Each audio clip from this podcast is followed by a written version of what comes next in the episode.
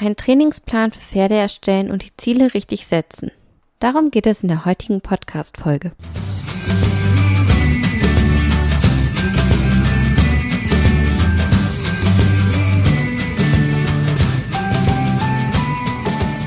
Hey und hallo, herzlich willkommen zum Podcast von 360 Grad Pferd.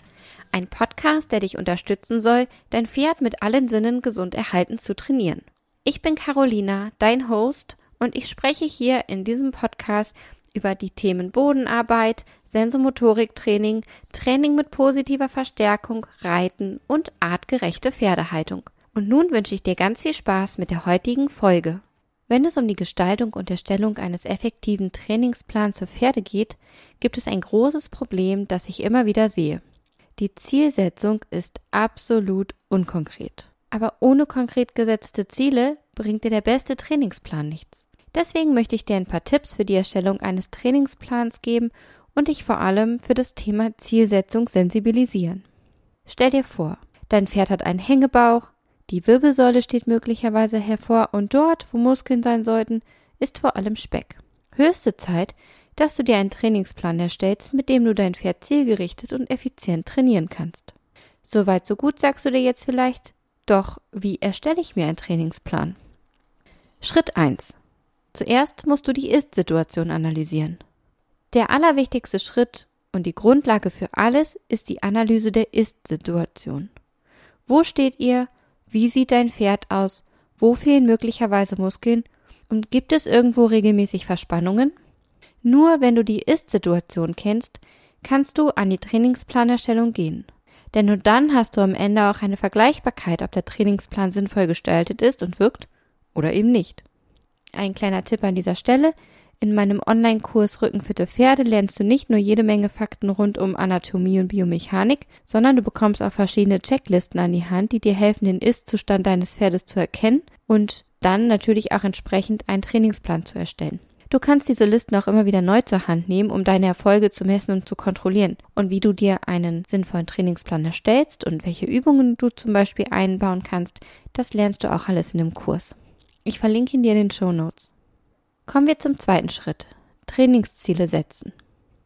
Wenn du den Ist-Zustand ermittelt hast und weißt, wo eure, ich sag das mal in Anführungszeichen, Problemzonen sind, dann geht es an die Erstellung des Trainingsplans.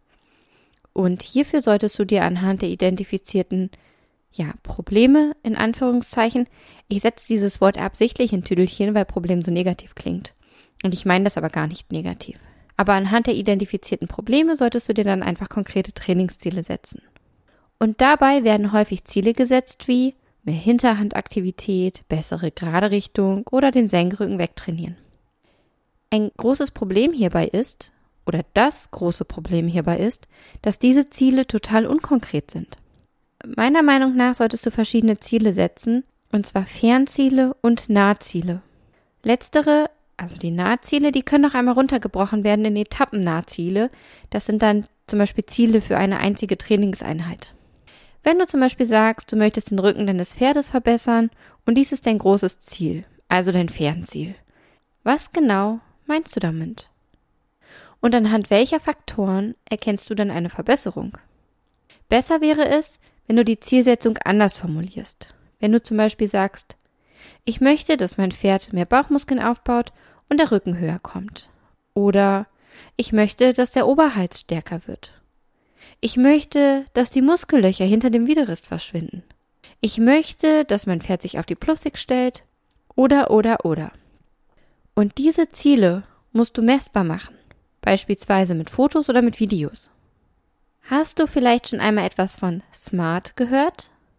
Mit SMART kannst du Ziele ziemlich konkret festlegen und objektiv erkennen, ob sie erreicht wurden oder nicht. Falls du Mitglied einer meiner Online-Kurse bist, dann wirst du SMART sicherlich schon kennengelernt haben. Falls nicht, möchte ich dir das kurz einmal erläutern. SMART steht für spezifisch, messbar, attraktiv, realistisch und terminiert. Und ich möchte dir ein Beispiel für eine smarte Zielsetzung in Bezug auf das Pferdetraining geben. Spezifisch wäre, mein Pferd soll mehr Bauchmuskeln aufbauen, damit der Rücken weniger durchhängt. Messbar wäre, der Rücken hängt weniger durch und man sieht Bauchmuskeln, der Bauch hat mehr Form bekommen. Das wäre zum Beispiel ein Fotobeweis.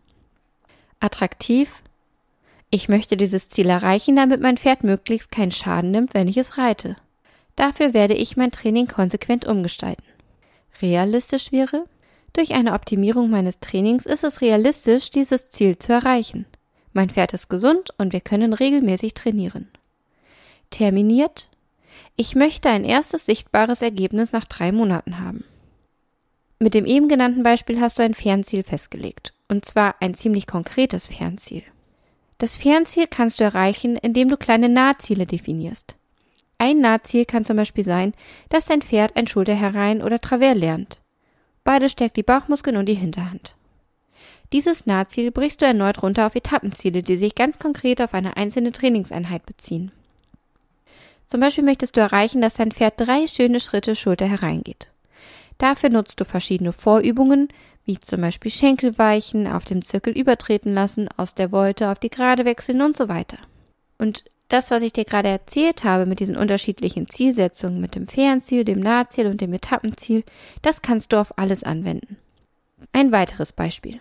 Dein Pferd geht nicht auf die Pluffsig, aber du möchtest gern mit instabilen Untergründen trainieren.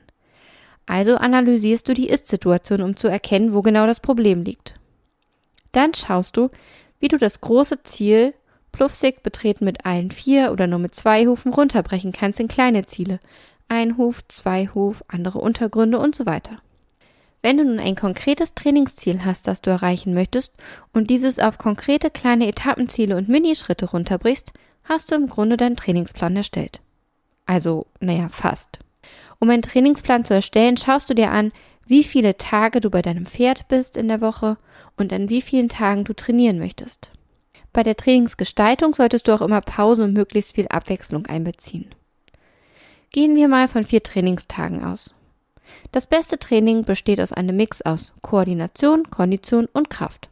Und alle drei Komponenten solltest du beim Training berücksichtigen. Du kannst also sagen, dass du an ein bis zwei Tagen ausreiten gehst, um die Kondition zu verbessern.